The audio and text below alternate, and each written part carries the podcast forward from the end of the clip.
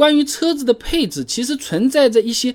看上去挺有用的，但实际上却坑得很的配置啊！就好比说，有的饭店看起来干干净净、富丽堂皇，但实际后厨脏不拉几的，你开开心心吃完马上就拉肚子。那第一个这样的配置叫做什么？迎宾踏板，哎，很多人还花钱加装，对不对？湖南大学胡敏哲有篇论文《SUV 人机工程研究》上面讲到啊，这影响成员上下车方便性的因素主要有车门立柱倾斜度、上下车通道宽度、车身侧壁倾斜度，而底盘高低的影响并没有那么明显，除非底盘非常高，一步都跨不上。具体请参考大卡车啊。那事实上，不少城市 SUV 呢，它是基于和轿车相同的平台开发来的，底盘并没有比轿车高多少。拿十几万的家用级别的 SUV 举例子好了，不少车型的最小离地间隙啊，也都不到两百毫米的。你比如说本田 CR-V 啊，丰田荣放等等等等，和轿车的差距大都也在。几厘米左右，哎，并没有夸张到需要一个踏板才能更方便的上车的啊。而且有的车子呢，其实并没有用心设计这一个部分，厂家呢纯粹把踏板当做是提升外观视觉效果的配件在那边用的啊，好看好看的。你比如说刚才论文里也提到的某样车型啊，经过实际计算啊，它配备的那个踏板啊，下车时的利用率不足百分之零点六，哎，百分之一都不到。这跳过踏板不踩，直接上下车，哎，都这么来。但反而有可能搞脏了这个裤腿，可以说是非常鸡肋的一个事儿啊。第二个呢，要讲的是外挂式备胎，哎，一些城市 SUV 啊，喜欢用这个来烘托。越野气质啊，那某些情况下，外挂式备胎确实是有一定的优势的。王章等人发表在期刊《车辆与动力技术》上面有篇论文的，外挂式备胎支架振动疲劳分析及试验验证上面有讲到过啊。这外挂式备胎呢，可以增大车辆的离去角，提高通过性，腾出底盘空间来加装副油箱，提升续航里程啊。同时在现车的时候，还能保证备胎可以方便的拿出来，等等等等。不过这些优点在城市的这些铺装道路上几乎都用不上啊。这。论文里面还讲了，这外挂式备胎反而还有不少副作用。首先啊，备胎的铝合金轮毂和轮胎的总重量基本上都在二十五公斤以上，差不多相当于一只装满了大号航空行李箱的重量啊。这个会大大增加尾门系统的负重。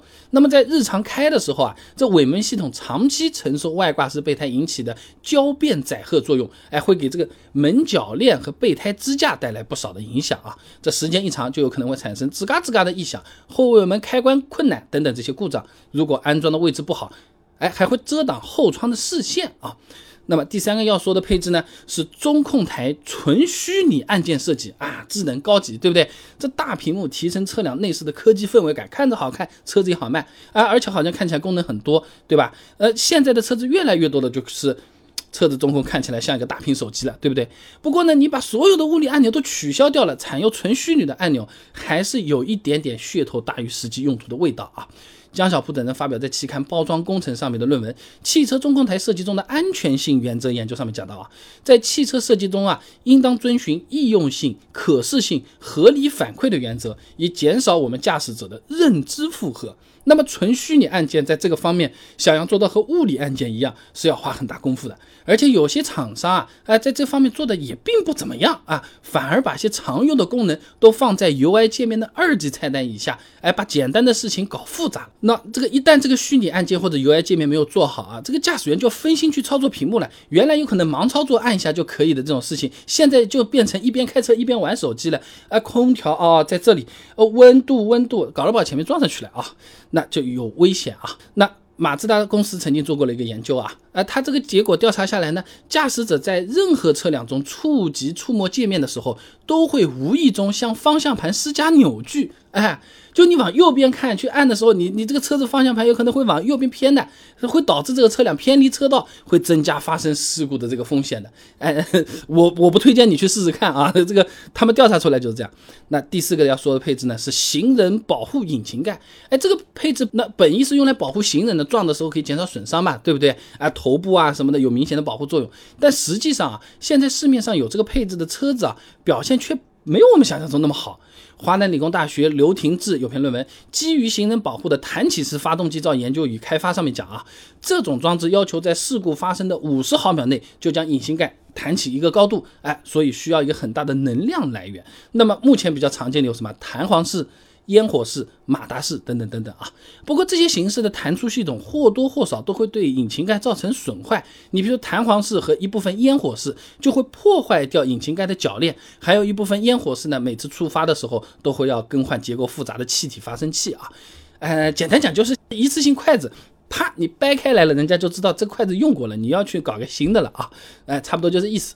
那这个会导致维修费非常的昂贵啊！